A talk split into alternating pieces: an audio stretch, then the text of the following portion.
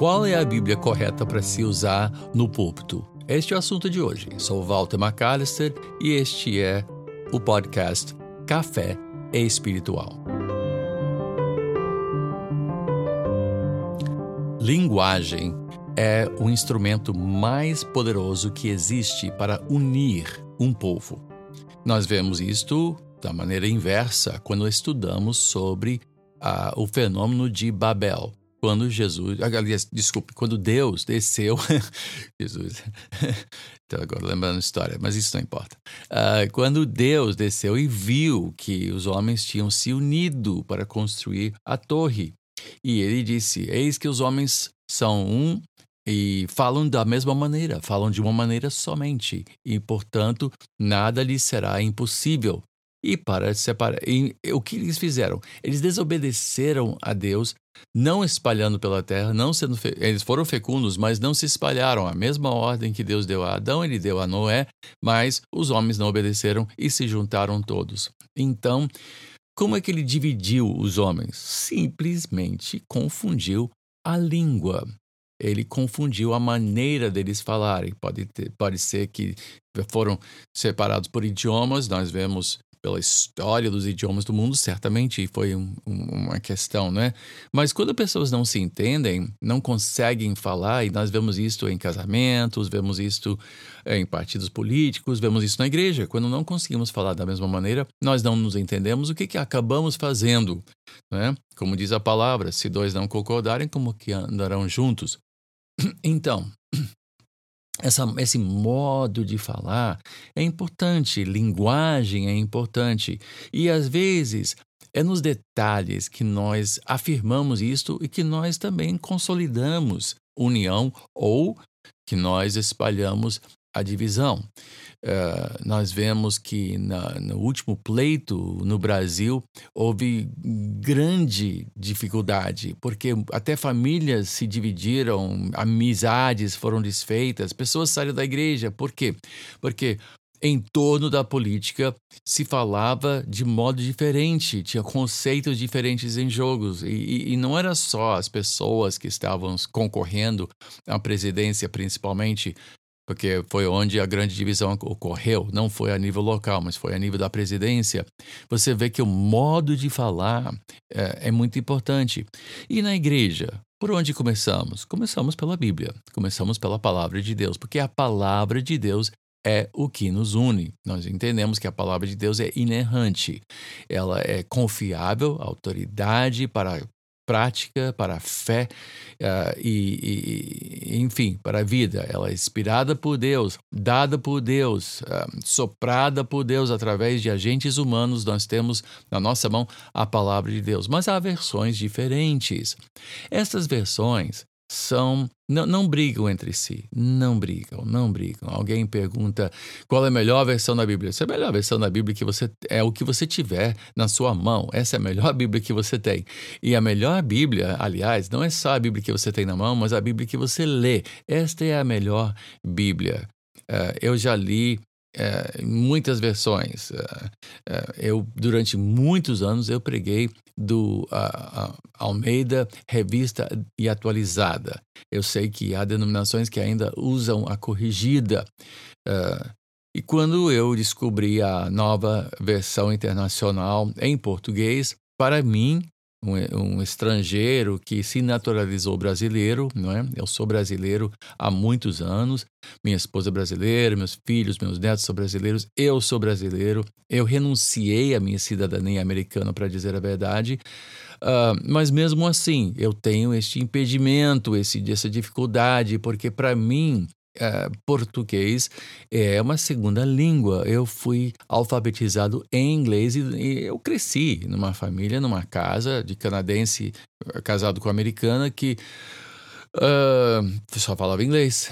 Então eu só realmente abracei o português seriamente após a minha, uh, o meu retorno da faculdade e da escola bíblica que eu fiz após a faculdade, após o bacharel, fui fazer a escola bíblica três anos no Canadá, lá no Reduto, né, pentecostal, uh, assembleiano, né, e um, E depois de voltar a ser ordenado, casar com uma brasileira, aí que eu fui aprender o português mesmo. Fui uh, engajado, né? Porque, inclusive, até a nível da faculdade, eu gastei sete anos fora do Brasil, só falando inglês. Então, demorei.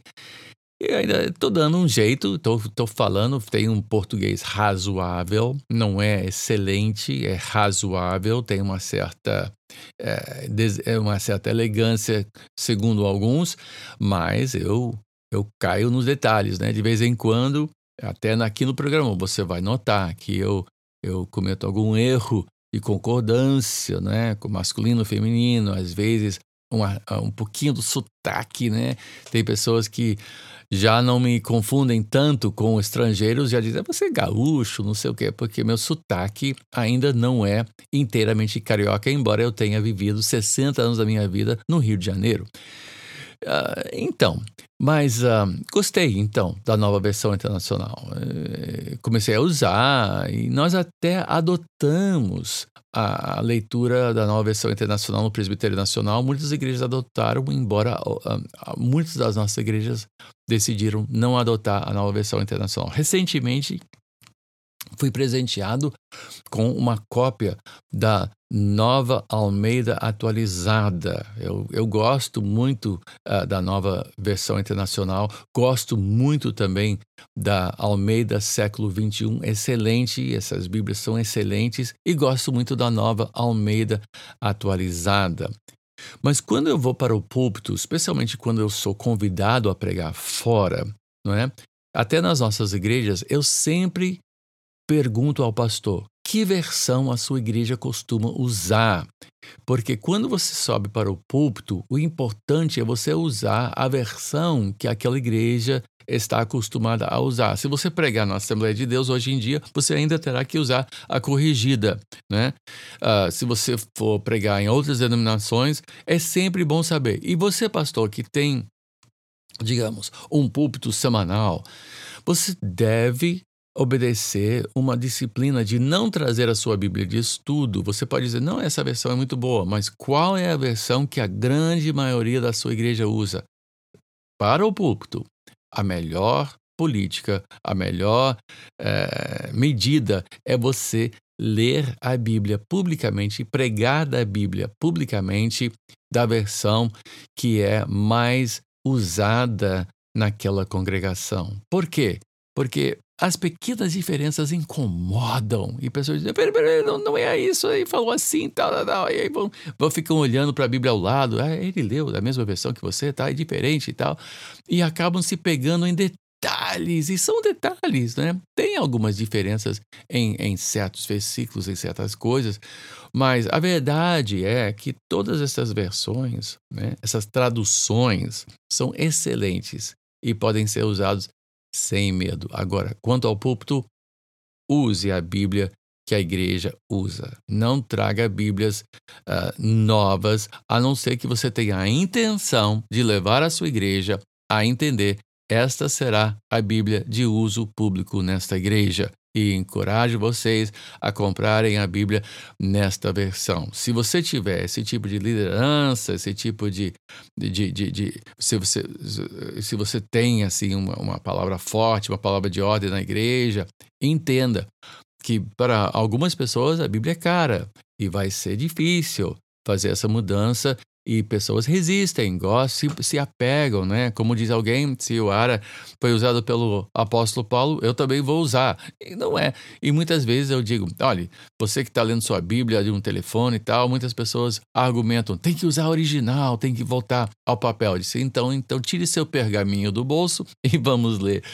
Uh, essas pequenas sutilezas são bastante eficazes em promover e cultivar a união. A, a, a, de nós termos uma só palavra, um só modo de pensar. Uh, então, você pode até recomendar certas Bíblias para leitura, para estudo, mas o, a Bíblia de uso público deve ser a Bíblia, uma, uma consistência, um constante na sua igreja. Bom, terminando hoje, volto a lembrar que eu tenho um e-mail, caso você queira fazer um contato, podcast.caféespiritual, uma palavra só, sem acento no é, arroba gmail.com, ou pode entrar no meu Facebook, Walter Robert McAllister Jr. Eu volto toda segunda e quinta com mais uma edição deste podcast feito para pastores, feito para pastores, seminaristas e as suas famílias. Existem muitos programas no YouTube, nos podcasts para a igreja de modo geral. Este é dedicado para você, meu colega, meu irmão de fé e de luta e de ministério. Me despeço, Walter McAllister, bispo primaz da Igreja Cristã Nova Vida, desejando que Deus te abençoe rica e abundantemente.